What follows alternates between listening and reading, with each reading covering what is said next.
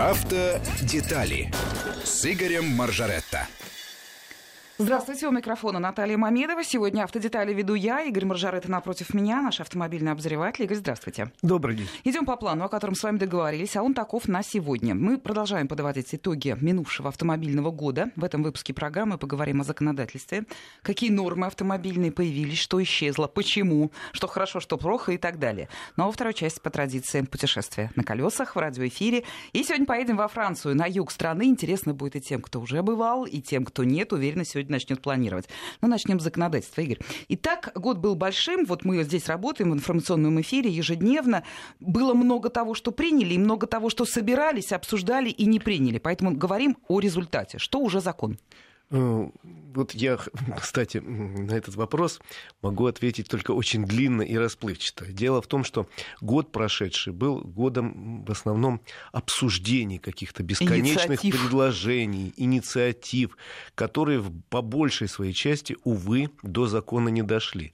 А то, что дошло, честно говоря, меня не очень радует, поскольку было принято в течение года достаточно несколько ну, непонятных, спорных законов без обсуждения, которые выстрелят уже в, в этом 2020 году. Ну, как классический пример, э, закон о ужесточении наказаний за непрохождение техосмотра, который быстро очень был принят в начале лета, по-моему, да, и э, практически без обсуждения. Причем, с моей точки зрения, прежде чем его принимать, надо было разобраться. Ребята, а почему у нас не хотят проходить водители честно техосмотр? А сколько можем уже разбираться? Мне кажется, все эксперты уже давно объяснили, почему. И водители не хотят, да и законодатели понимают, но норма держится. Но при этом они приняли э, достаточно жесткие, странные решения, которые, еще раз говорю, придется каким-то образом совершенно точно корректировать ближе к лету. Потому что иначе э, вся система техосмотра, плохая ли она, хорошая, несовершенная, это уже второй вопрос, она просто колом станет летом, когда закон должен вступить в силу. Э, вот такой у нас случился ну, странный момент. Еще раз говорю, многие депутаты это понимали, но поскольку законопроект одобрило правительство, это их законопроект, депутаты сказали, ну ладно, там умные люди, они все понимают, мы вот проголосуем. Проголосовали. А дальше возникло такое количество вопросов. Но самое главное из них в законе прописана э, необходимость нового лицензирования всех пунктов проведения техосмотра по-новому. То есть должны приехать некие люди, э, провести э, осмотр внешний, провести осмотр документальный, проверить все оборудование этого пункта техосмотра, рассчитать по специально еще неизвестно, невыведенной формуле проходимость этого пункта, сколько машин может проходить в сутки, и на основании всех этих исследований выдать новую лицензию. Это все замечательно, это вот так в законе написано. Но при этом надо понимать, что в России сейчас примерно 5,5 тысяч пунктов проведения техосмотра. А вот специальных людей для того, чтобы провести новое лицензирование, нет вообще. Потому что Российский союз автостраховщиков при этом сказал, ребята, а кто это будет проводить? Дайте деньги какие-нибудь, дайте штаты, тогда мы займемся. Потому что, ну, это ведь серьезная работа. Это ведь работа, условно говоря, группы, там, скажем, из двух специалистов на, на, там, на день-два, а их пять тысяч с половиной пунктов. И таким образом у нас вообще вся система проведения техосмотра может зависнуть, потому что новых лицензий нету. Ну и так далее. Там много очень странных пунктов. Вот этот закон приняли, например. Или э, у нас летом прошедшего года должен был вступить в силу закон о регистрации. Поняли, что не успевают, и его перенесли его вступление на 1 января вот прошедшего. Вот у нас уже 6 дней как вступил в силу, но, уверяю, он не заработает и через 26 дней, через 36 Речь о регистрации машины прямо в центре? Да, у дилеров, потому что под этот закон э, нужно было довольно большое количество подзаконных актов приготовить, провести очень большую подготовительную работу, но самое главное из подзаконных актов, это постановление правительства, было подписано за три дня до Нового года. А под него нужно еще там десяток приказов МВД и других организаций. Они вообще еще не готовы. Часть из них лежит, насколько я знаю, в Минюсте на согласовании, часть еще дорабатывается. В результате у нас этот закон хороший, интересный, прогрессивный, опять же, не вступит в силу ну, он не вступил уже в силу реально, потому что назовите мне хоть один дилерский центр, куда можно прийти сейчас, купить автомобиль и сразу зарегистрировать. Не, Так- можно за определенную плату. Можно, но это по старой схеме. То есть вы выписываете доверенность на имя Да, одного да, да. из менеджеров. Он говорит, я вот поеду сейчас туда, поеду сюда с вашим автомобилем, зарегистрирую и так далее. Но по такой правильной схеме, как прописано в законе, что прямо здесь там связываются с э, отделением ГИБДД, там присваивает номер, здесь, значит, все, печатают знак. По этой схеме ничего не получится. Я помню, там даже есть позиция, что не более 500 рублей должна эта услуга Да, стоить. да, да. Эта услуга должна быть недорогой. Э, Она в первую очередь нужна, э, ну, понятно, покупателям и очень нужна дилерам. Я со многими разговаривал, э, столичными дилерами. Они говорят, мы очень заинтересованы в том, чтобы сделать такую вещь, поэтому это очень серьезное конкурентное преимущество. Мы говорим человеку, купи у нас автомобиль, мы тебе, вот пока ты будешь там платить деньги, мы уже тебе номер повесим. Это действительно классно, причем сделаем за 500 рублей. Мы на этом ничего не заработаем, но привлечем Ну, дополнительный клиент. репутация, Да. понятно, все остальное. Они заинтересованы, но я перед Новым годом обзванивал, говорю, ребята, они говорят, а что, нету ни одного документа, который говорит, купите такое-то оборудование. Нету ни одного документа, который говорит, идите, обучайте людей, там, готовьте, которые будут работать. Ну, не готовы еще база законодательная. Так что, э, к сожалению, то, что было принято, не всегда было в удобоваримом виде и не всегда э, может вступить в силу, как то собирались. То есть работать не будет пока. Вот Пока как- не будет. Вот как ни крути, да, закон принят, не принят, но вот правоприменительная практика еще не наступает. Зато вот одно из ярких событий прошлого года, прошедшего года, это как раз еще один не вступивший в силу закон, приказ. Это, если помните, да все, наверное, помнят, ноябрьский жуткий скандал с приказом Минздрава по введению дополнительных анализов для всех кандидатов О, в да. водителей и для всех, кто хотел продлить действие прав, получить справку. Тогда вдруг выяснилось, там, незадолго до вступления в силу приказа, что каждый россиянин а, априори объявлен потенциальным наркоманом или алкоголиком, причем так, а вот все должны пройти проверку. Нигде, ни в одной стране мира никто повально не проходит проверку. Если есть подозрение, да, надо направлять человека на проверку, потому что допустить до управления алкоголика или наркомана это плохо. Но если есть подозрение, если есть у человека в анамнезе что-то такое, если когда-то он где-то там лечился, когда-то где-то попадался, да, надо направлять. Но всех повально и огульно я для себя, например, считаю оскорблением меня. Почему меня заранее подозревают? А во-вторых, эм, есть старая истина, ищите, кому это выгодно. И э, наши коллеги-журналисты достаточно быстро раскопали, что оборудование для проведения этих двух очень недешевых анализов производит одна единственная французская фирма. Она же производит э, расходники, очень недешевые, и поставляет сюда одна единственная фирма, связанная с некими э, серьезными большими начальниками от наркологии. То есть совершенно понятно, кому это было выгодно. А если бы приказ вступил в силу, каждый бы россиянин удлинил путь к э, правам, путь к получению медицинской справки на несколько дней, потому что анализы не моментальные, возникли бы очереди, плюс к тому заплатил бы, я по Москве считал, примерно в среднем э, два анализа стоили 7 тысяч рублей. В регионах кое-где подешевле, а в некоторых регионах вообще такого оборудования нет. Там что делать? Ну, в общем, э, потребовалось как минимум вмешательство президента, который сказал, вы что, с ума сошли? И этот приказ, между прочим, не отменили.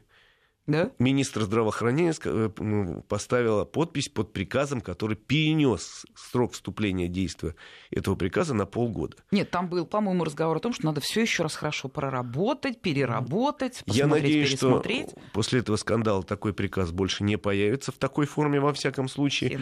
Э, Ну, просто это одна из знаковых историй прошлого года, согласитесь. Со- Согласна, это был практически скандал. Это был очень серьезный скандал. Ну и что у нас еще интересного было из инициатив, которые не дошли до каких-то реальных строчек закона, которые, наверное, станут, я надеюсь, строчками закона в 2020 году, потому что ну, это действительно нужно и важно. Во-первых, мы э, течение года, я уже просто язык сломал, рассказывая о очередном проекте изменения закона об ОСАГО. О, да. Признаюсь вам, у нас вот у э, ведущих информационных эфиров это вот в кавычках любимая тема. Ну, с другой стороны, эта тема затрагивает абсолютно всех водителей. И, Наташ, не будете спорить, если мы начинали обсуждать тему ОСАГО, сразу было огромное количество сообщений в нашей... Их сейчас уже, я вам потом да. расскажу. Так вот, закон об ОСАГО, началась реформа в начале э, прошлого года, вступил в силу первый этап реформы, когда несколько расширили тарифный коридор и, главное, изменили э, все коэффициенты возраста и водительского стажа в результате чего э, средняя цена полиса действительно уменьшилась. Пусть на небольшую цифру, в среднем по стране на 5%, э, пусть на небольшую сумму, э, это порядка 300 рублей, но реально впервые на моей памяти полис чуть подешевел. И в тех законопроектах, которые предлагал Центробанк, согласованно с Минфином, планировалось, что реформа э, уже вот с сегодняшнего дня буквально вступит во вторую свою фазу, когда будут э, отменены два старых коэффициента, должны были отменить коэффициент мощности и коэффициент региональный, и появится некий коэффициент индивидуальный, учитывающий то, как водитель э, ездит, как он нарушает правила дорожного движения и так далее. В результате э, бурных споров в Государственной Думе ни, ни до чего не доспорили, что называется. Был выдан на гора второй проект, третий, четвертый. В результате год вот уже у нас стартовал, уже первая неделя заканчивается. Закон э, так и остался в стадии законопроекта, причем не знаю в каком состоянии. Его будут обсуждать, видимо, в весеннюю сессию. Но э, мне кажется, что направление было выбрано достаточно правильное. Это направление, э, опять же, не, не мы придумали. Подобная реформа прошла во всех европейских странах в конце 90-х, начале 2000-х годов. И они сейчас работают исключительно по индивидуальным коэффициентам. Когда опытный водитель, не имеющий у себя в биографии Э, не то что аварии, даже серьезных нарушений правил дорожного движения, серьезных, еще раз Для говорю, него есть преференции. Для него есть очень большие преференции. Он может платить сумму небольшую, и если, э, получая полис, покупает молодой человек, условно говоря, без опыта на очень мощном автомобиле, он заплатит много. Ну, а что касается людей, которые много и часто нарушают, те заплатят просто очень-очень много и за это полис. справедливо. И это справедливо, то есть направление выбрано правильно. Но тут реформа по каким-то причинам застопоривалась в Госдуме, и э, перенесена на неопределенный срок. Надеюсь, что все-таки обсуждение возобновится. Вот, Игорь, у меня вопрос. Вот, ваше экспертное мнение. У нас по-прежнему очень такая тревожная цифра э, количества водителей, которые вообще без ОСАГО ездят. Это опрокидывает всю систему. К сожалению. Да. Вот это из-за чего, по-вашему? Дорогой полис, э, проблемы с урегулированием убытков и так далее, или это просто, что называется, вот безответственность? Вы знаете, дело вот в чем, как мне кажется – Значит, дело, э, я у немцев спрашивал в свое время, там, разговаривал с ним много раз в Германии, как у них работает система ОСАГО, и они сказали, да, у нас тоже есть категория людей, которые ездят без полиса, хотя, очень серьезные наказания. Э, примерно 1-2% людей принципиально, которые не приемлют. Я вот такой хороший, умный, зачем мне тратить деньги? У них достаточно жесткая система контроля. Э, и если ловят, наказывают очень жестко человека без полиса, там штрафом тысячные евро. У нас, к сожалению, такой системы, когда отлавливали, нету. И люди э, этим пользуются. Многие считают, ну я же вот езжу хорошо, я же умный. А другой говорит, а я редко езжу, а что тут, зачем мне деньги тратить? Там 3 тысячи рублей, 5 тысяч рублей. Зачем это мне нужно? К сожалению, системы контроля у нас не было. Сейчас она проходит апробацию в Москве и еще пяти регионах камера считывает наличие отсутствия полиса, и пока присылают, насколько я знаю, в Москве письма, которые говорят, уважаемый Иван Иванович, по нашим сведениям, у вас нет полиса, или свяжитесь с нами, докажите, что он у вас есть, или купите его. Говорят, что с этого года система начнет штрафовать. Когда это начнется, я не знаю, но пока нету контроля, вот многие ездят Общее количество людей, которые ездят без полиса, неизвестно никому. Говорят о миллионе людей, может быть, немножко больше. Что говорит разведка? Штрафовать будут из-за наличия э, полиса фальшивого или это пока не под силу техники? Почему? Техника фальшивый полис, это значит, что его нет. Его нет, да. Его нет, будут штрафовать. Э, пока... Э, Мошенники наши искусные. Да.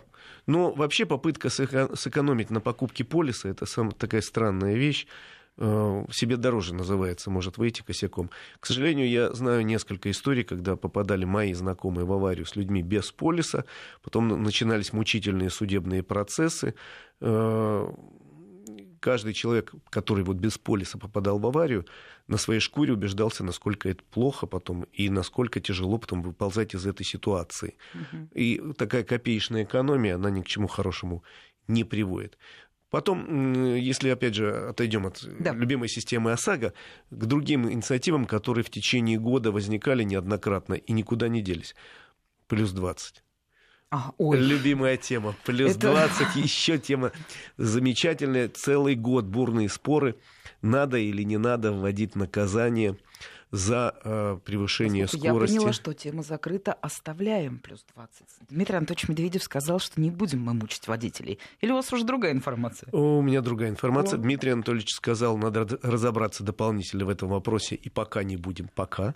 Понятно. Но следом за ним буквально через неделю выступил вице-премьер э, Максим Акимов, который курирует эту тему, и он сказал, мы э, разобрались в этой ситуации, мы будем снижать ненаказуемый порог до 10 км в час. Но, опять же, такое хорошее предложение, оно мне нравится, сделать это после эм, того, как будет проведена ревизия всех дорог. Ну э, тогда да. Ревизия всех дорог на предмет того, что есть хорошие дороги. Давайте устанавливать скоростной режим максимально на длинных участках одинаковый. Во-первых, чтобы не дергать водителей, это создает аварийную ситуацию. Если ты едешь там 90, вдруг 60, бум, потом снова 90, потом 70, бум, вот так. А э, вот такая ревизия дорог. И по возможности установить к лету, уже раз, разговоры идут, на некоторых дорогах повышенную скорость, возможность. Вот я, например, ездил не так давно, рассказывал вчера, по трассе Сартовала, и там первые 150 километров, это очень хорошая современная скоростная дорога. Пока стоит везде режим 90, но это, я понимаю, связано с тем, что зима. Я надеюсь, что к лету будут как минимум 100 стоять, а может быть и 110. И вот так надо, если есть хорошая дорога, поставить нормальный скоростной режим, и тогда не надо говорить, это мы выдаем возможность. Если написано 90, это значит только 90. Ну, собственно, к этому идет или уже пришел практически весь мир. Вот эти наши плюс 20 удивляют очень многих иностранцев. Конечно. И расслабляют очень многих россиян, потому что ты выезжаешь за границу, нажимаешь на педаль газа, даже если это соседняя Беларусь, а там штрафуют за плюс 10, причем достаточно жестко штрафуют, в том числе россиян. Ну и здрасте, говорят вам. Не, надо учиться, конечно, ездить, потому что, ну, ваша правда, не смотрим мы на спидометр, уже как человек интуитивно понимает, на какой скорости он идет, и эти плюс 20, они вот там вот, они заложены вот в интуицию. Надо быть аккуратнее, если будут э, э, ограничения. Я хочу вам сказать, Игорь, что все позиции, которые вы сегодня описывали в нашем итоговом выпуске, и техосмотр, осмотр, и регистрация, ОСАГО, и так далее, и так далее. Вот все это нашло отклик у нашей аудитории. Самое большое количество откликов пришло по первой позиции, по техосмотру. Я думаю, вы даже точно знаете, какой вопрос задают первым, и потом повторяют, когда его отменят вообще. Вы знаете, я на него отвечу, опять же, несколькими словами из мирового опыта во всех странах отношения, в разных странах отношения к техосмотру разные. Причем никто, надеюсь, не будет со мной спорить из наших слушателей. Э, Наташ, вы тем более, нужен техосмотр абсолютно точно у автобусов. Это отдельная тема, безусловно. Нужен техосмотр у автомобилей э, коммерческих, которые перевозят разные там опасные грузы и так далее. Тут однозначно нужен и очень жесткий. Ну, частный транспорт, который проходит а техническое вот частный, обслуживание. А частный транспорт, вот тут во всем мире отношения разные. В целом ряде стран он отменен, потому что в правилах дорожного движения что России, что Франции, что любой страны мира написано, за техническое состояние автомобиля отвечает водитель, который перед выездом должен убедиться в исправности, если тут-то, тут-то, тут неисправно. Точка. Не имеет права и так далее. Логично. Вот, и поэтому в целом ряде стран отменен техосмотр. Э, у нас давно поступали предложения каким-то образом совместить его с техобслуживанием, например. Если ты обслуживаешься на станции там регулярно. Положено, конечно, сервисной Они же все равно осматривают и так далее. У нас другие предложения поступали. Но пока депутаты решили пойти по максимально простому пути, просто усилить наказание за то, чего нет. Например, ввели наказание двухтысячное за отсутствие диагностической карты. А по правилам дорожного движения возить ее с собой нельзя, не надо, не нужно. А, проверить ее в интернете, там, где-то по базе данных, достаточно сложно, потому что где-то сети нет и так далее. В общем, наказание за то, чего нет, поэтому оно работать не будет.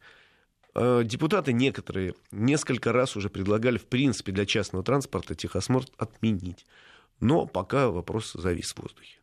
Ну, понятно, вопросы эти возникают, и я должна была обязательно сказать, что они есть у нашей аудитории. У нас еще пять минут до новостей. Есть ли еще в вашем списке что-нибудь, да, что есть. вот действительно имеет смысл вспомнить, если мы э, обсуждаем минувший автомобильный год? Да, еще несколько тем, которые обсуждались в прошлом году, будут обсуждаться в этом году, и, может быть, опять же, превратятся в некие строчки. Во-первых, опять же, у нас есть в правилах дорожного движения понятие опасное вождение – есть. А наказания за опасное вождение у нас нет. Да? Да, то есть э, в правилах написано, что нельзя делать то-то, то-то, то-то, наказания за это нет. Депутаты приняли еще два года назад в первом чтении э, наказание за опасное вождение и забыли. Вот но я... они устали, потому что они мучительно обсуждали эту норму, пытались определить, что же это такое. Ну, Определение есть, есть, но на самом деле наказания нет. Бальная система. Тоже обсуждали в течение года несколько раз, э, что, может быть, у нас будет бальная система, но пока мы эту тему вообще, я думаю, обсуждать не будем. Э, Примем как факт, что бальная система существует во всех странах Европы.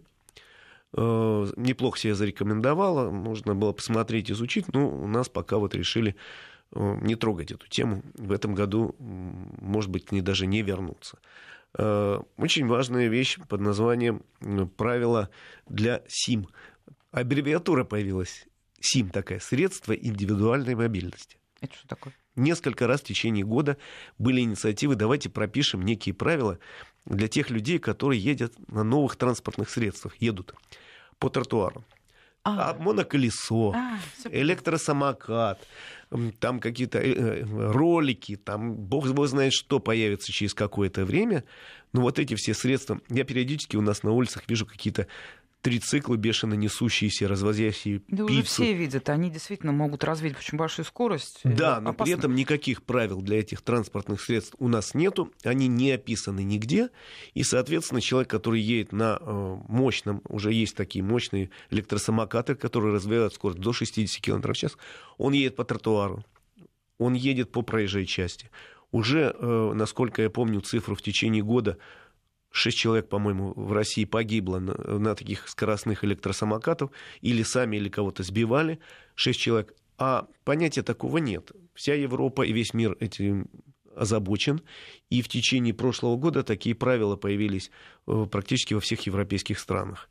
Нормирующие, где, как, на чем можно ездить. У нас таких правил пока нет в течение прошлого года несколько раз тема возникала и затихала.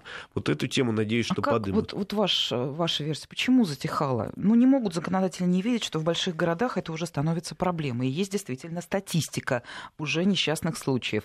Не знают, как к ней подойти? Вы знаете, э, это была проблема для всего мира. Очень тяжело подходили к этой теме. Ну, как-то же разобрались там в Германии или во Франции хотя бы э, законы... Ну, скорость не, назначили, не, возможно. Да, не идеальные законы приняли, но хотя бы такие в первом приближении, чтобы огородить просто людей, которые там по тротуару от внезапно вылетающего человека на моноколесе или э, человека на мощном этом самом электросамокате категорически не пустить на проезжую часть. Я надеюсь, что в течение даже первого полугодия какие-то правила будут приняты у нас, тем более, что уже есть образцы. Просто надо их изучить хорошо, эти образцы, адаптировать к нашей почве и э, рассмотреть и быстро принять, потому что это очень важно. Это большая тема для больших городов, и если такие правила не принять, я думаю, что количество э, пострадавших будет увеличиться э, довольно быстро к лету. Тем более, что их становится больше. И Все больше и больше. сезон, конечно. Ну, давайте мы сейчас ставим запятую. А, Игорь Маржарет, автомобильный обозреватель Вести ФМ. Очередной выпуск программы «Автодетали». Напомню нашей аудитории, что у нас впереди автомобильное путешествие на юг Франции. Ну, мы сейчас с Игорем посоветуемся. Возможно, и часть ваших вопросов мы все-таки еще возьмем в эфир. Сейчас решим. Автодетали с Игорем Маржаретто. Продолжаем наш разговор в программе, продолжаем саму программу. В принципе, собирались уже переходить ко второй части, к автопутешествию, но вот все-таки с Игорем посоветовались и решили, что дадим такой один общий ответ на большое количество вопросов, которые комментируют ту или иную позицию из подведенных итогов автомобильного года, законодательного автомобильного года. Многие говорят, зачем вы все время смотрите на Европу, у нас свое, у них тоже не так все хорошо и в правилах дорожного движения, и в других законах и так далее. Вот, Игорь, дайте такой общий ответ. Ведь действительно нельзя, не зря эксперты, вы, там, ваши коллеги все время анализируют европейский опыт, сами проверяют его на собственных автомобилях. Он ценен он ценен. Давайте начнем с того, что мы тоже часть Европы. Мы не сами по себе, мы не на Луне, мы часть Европы и географически, и исторически. И, извините, ездим мы по правой стороне дороги так же, как все европейцы. И, между прочим, правила нашего дорожного движения гармонизированы с любыми европейскими правилами. Мы входим в единую Венскую конвенцию по дорожному движению. Если появляются изменения Э, у кого-то за границей, то они координируются с нашими правилами, и наши правила, еще раз говорю, практически идентичны правилам другой страны. Хотя есть вещи, которые впрямую перенести на нашу землю нельзя. В свое время, когда вы задумывались о том, как э, сформулировать, что такое опасное вождение, о котором я говорю, посмотрели правила других стран. В германских правилах примерно написано следующее. Опасное вождение – это когда водитель ведет себя за рулем хуже, чем он, теоретически, чем он мог бы себя вести. Это как понимать, а действительно. А понимать так, что вот у него есть некий опыт, он должен понимать и ездить вот так, он ведет хуже. Вот перенести на нашу почву вот это правило не смогли. Э, но есть какие-то вещи, которые в Европе, и не только в Европе, там можно посмотреть на опыт других стран, той же там Японии, Кореи там, или э, Соединенных Штатов, есть вещи, которые там просто отработаны в силу того, что у них больше опыта. Ну, согласитесь, у нас автомобилиз... автомобилизация активная началась вот практически только в 90-е годы в стране. До этого, я уже говорю, автомобиль был редкостью, достаточно большой. А у немца, условно говоря, автомобиль был у прадеда, у деда, у отца было. И любой немец, он уже, в общем, автомобиль воспринимает как ну, некую такую, ну, привычную совершенно вещь, обычную. Ну, это понятные вещи вы нам доносите. То, то, та проблема, которая настолько формируется, они ее уже давно ощутили, дошли до пика и решили. Причем, что нельзя, конечно, переносить слепо все э, правила игры сюда.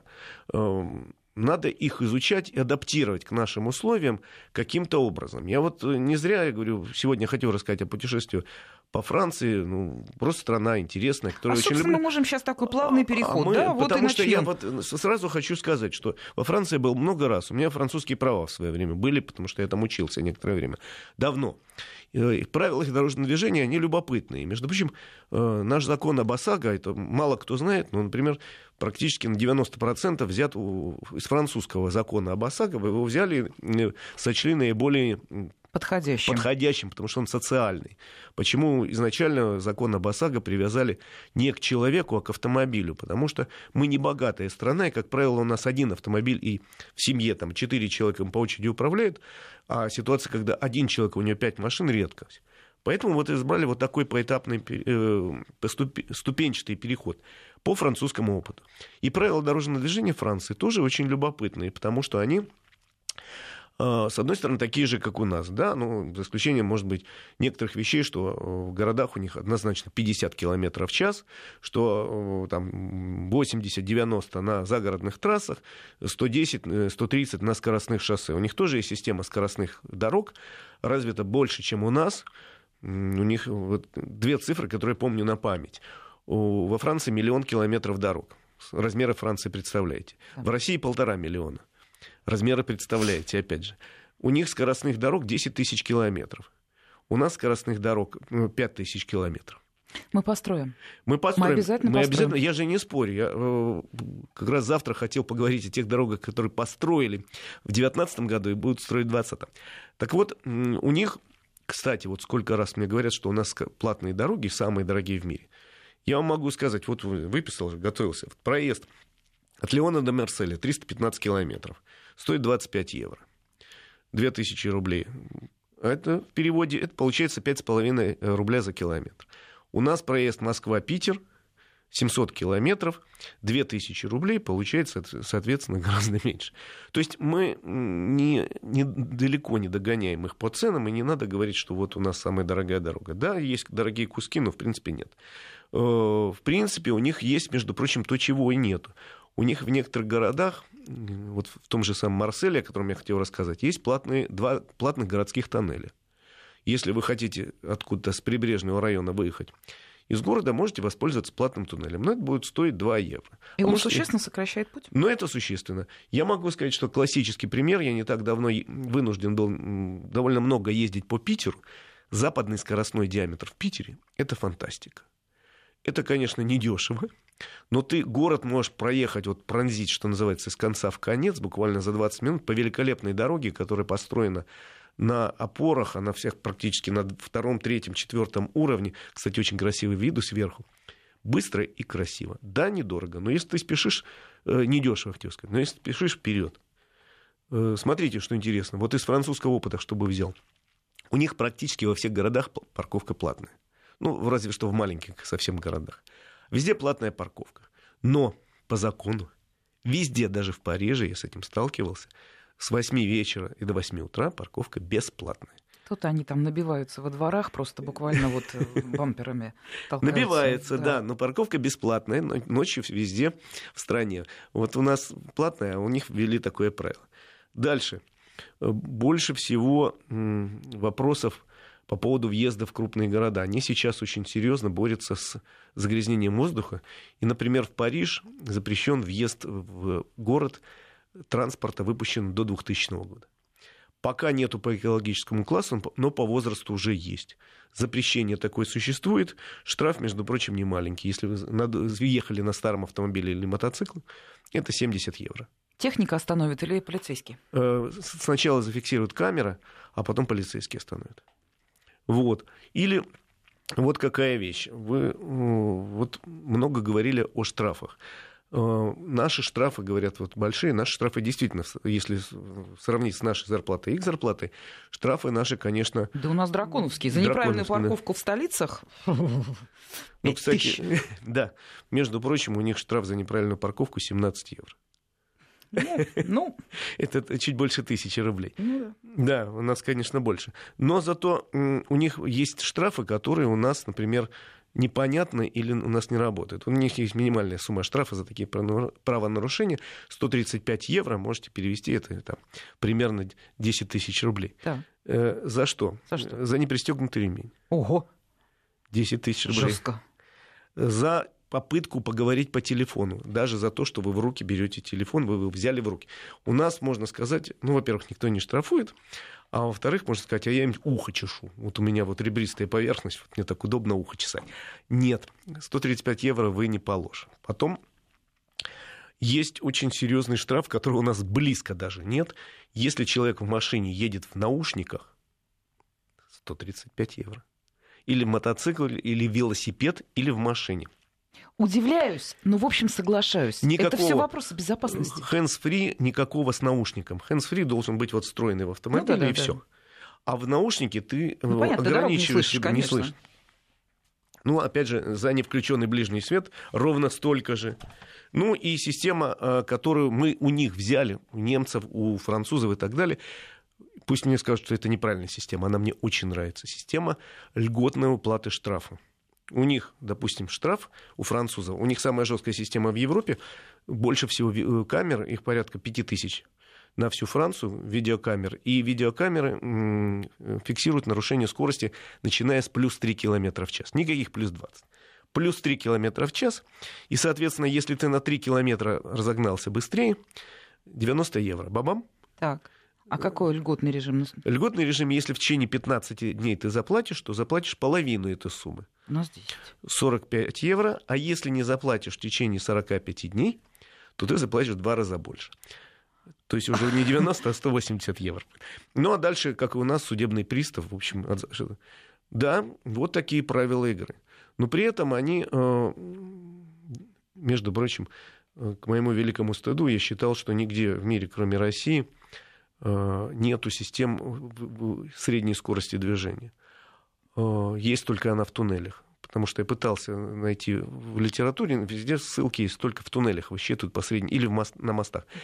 А оказывается, во Франции сейчас тестируют эту систему, как и у нас, прямо, правда, на прямых участках, без примыкающих дорог, э, где нельзя въехать-выехать Они тестируют эту систему, она в некоторых регионах работает. Сейчас... У нас же раскритиковали вроде бы ее. У нас раскритиковали, мы не успели сказать в прошлом части, что депутаты готовы принять закон, который, ну, они даже в первом чтении его приняли, который запрещает наказывать за превышение средней скорости.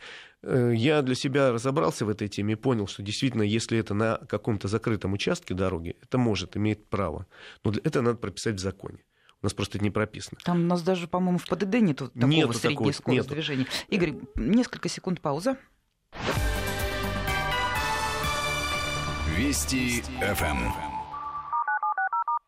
Ну и продолжаем. Я напомню, что мы э, сейчас у нас та часть программы, которая занимается автомобильными путешествиями. На сегодня Франция, и мы увлеклись сравнением да, правил дорожного движения во Франции и в России. Но можно и дальше пойти, да? Собственно, путешествие. В чем его прелесть, в чем его трудности? Слушайте, давайте все-таки немножко к путешествию, тем более все-таки у нас выходной, предпраздничный да. день. Хочется чего-то легкого, а мы все о правилах дорожного движения. Мы как начнем после праздников, так и не остановимся до следующего Нового года. У нас будет время. Давайте про Францию. Много раз путешествовал с большим интересом. Страна потрясающе красивая, с очень хорошей развитой дорожной сетью, с огромным количеством исторических мест, куда можно и нужно заехать по возможности. И тем более сейчас же зима, туристов нету.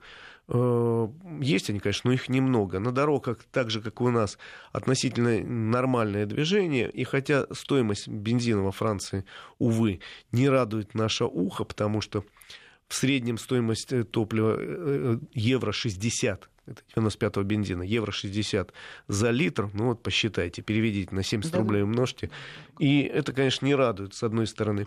С другой стороны, страна стоит того, чтобы... Париж стоит обедни, сказал один из кандидатов во французские короли в свое время. И побывать в этой стране, конечно, хотелось бы каждому. Не у всех получается, мне по работе приходится периодически. Почему? Потому что ее часто выбирают юг Франции, ну, честно говоря, для тест-драйвов, особенно в зимнее время. Потому что там тепло, там солнечно еще, ну, как плюс 15. И можно показать э, достоинства и недостатки автомобиля в нормальных условиях. В нашей стране, к сожалению, во многих случаях э, невозможно из-за непредсказуемой погоды. Потому что планируются эти вещи за месяц, два, три, а тут вот у нас то снег, то мороз, то вообще вот как сейчас грязь несусветная. Так вот, про дороги французские рассказал. Э, дороги есть скоростные и платные, обязательно есть бесплатная альтернатива. И если вы строите какой-то маршрут себе, вы выстраиваете в соответствии с тем, что вы хотите. Если вы хотите быстро доехать от Парижа там, до Леона, нужна, наверное, скоростная дорога. А если вы хотите посмотреть прекрасные города, виноградники, там, горы, реки и исторические памятники, надо ездить по второстепенным дорогам выстраивая маршрут Ну, это как и у нас, тут ничего не отличается. Я э, буквально два слова скажу про Марсель, которым я не первый раз, который очень люблю.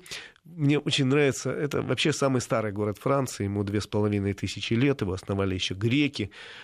Порт самый большой, между прочим, не только во Франции, а во всем Средиземноморье, Марсель. Ну и с точки зрения истории, потрясающий интересный город – где э, можно найти остатки там, греческих поселений, вам пока что и римские следы, и э, феодальные там, годы, и времена Великой э, Французской буржуазной революции, и времена Второй мировой войны, где Марсель был, кстати, одним из центров сопротивления оккупации фашистской. Но э, мне очень понравился вот какой момент про этот замечательный город. Если раньше большинство экскурсий делали упор по городу на романе, великом романе Александра Дима «Граф Монте-Кристо». Монте и основные туристические маршруты были. Вот посмотрите справа, вот эта деревня, где жила Мерседес, прекрасная. А вот здесь, значит, швартовался корабль, с которого Эдмон Дантес сошел на берег. А вот замок Ив, конечно, экскурсию к замку Ив в нескольких километрах от берега находится. Это одна из самых интересных экскурсий. Действительно, королевская тюрьма на протяжении нескольких сот лет. А вот здесь, между прочим, посмотрите, то, то, сейчас немножко меняется. Сейчас все экскурсоводы делают упор еще на современность. И э, поскольку в Марселе развивались события замечательного французского э, многосерийного, можно считать, фильма «Такси», то теперь показывают, вот здесь вот то-то, то происходило, здесь эта встреча, вот тут была знаменитая погоня, а вот здесь там э, Деда Мороза, грабители, там то-то делали. Очень интересно. А теперь еще и другие фильмы показывают, между прочим, мне э, дама одна показала замечательное кафе на берегу, где э, была одна из замечательных сцен, в любимом мною фильме э, «Реальная любовь», Наташ, там, где Колин, э, Колин Ферт просит руки у португальской девушки, вот это кафе, оно реально существует, и уже показывают, вот, пожалуйста, это не просто кафе, а здесь... Да, туристический была... бизнес быстро осваивает. Э, ну да, в общем, посмотреть. То есть, в принципе, я говорю, что вот сейчас любой город Франции можно посмотреть с точки зрения потрясающей его истории, а можно посмотреть, э, а что здесь за кино снимали. И памятники исторические, которые действительно феноменальные, потрясающие, не, не имеют других каких-то аналогов, можно посмотреть с современной точки зрения. Я, например, заехал на автомобиле, есть у них такой памятник, называется это Пон-Дюгар. Это самый большой из сохранившихся акведуков. Это не очень далеко от Марселя. Э, это действительно очень высокий акведук, его 50 метров высота, а длина более 300 метров. Это римляне. Это, по некоторым сведениям, первый век до нашей эры, по другим первый век нашей эры. В любом случае, ему 2000 лет как минимум. И они сейчас, ну, это один из объектов, куда едут со всего мира посмотреть, он действительно потрясающий. Это часть древнего водопровода, там 300 километров до города Нима был водопровод, построен для, древними римлянами. Так вот сейчас подъезжаешь на машине, я подъехал на машине, и дальше покупаешь билет, тебе выдают велосипед велосипед, и ты вокруг, естественно, этот э, мост, как мост давно уже не используется, как акведук, но по нему и вокруг него нам нужно, нужно проехать на велосипеде, осмотреть его с разных точек, с красивых, с видовых, по нему проехать, остановиться, глянуть. По-моему, очень интересно и так очень по-современному.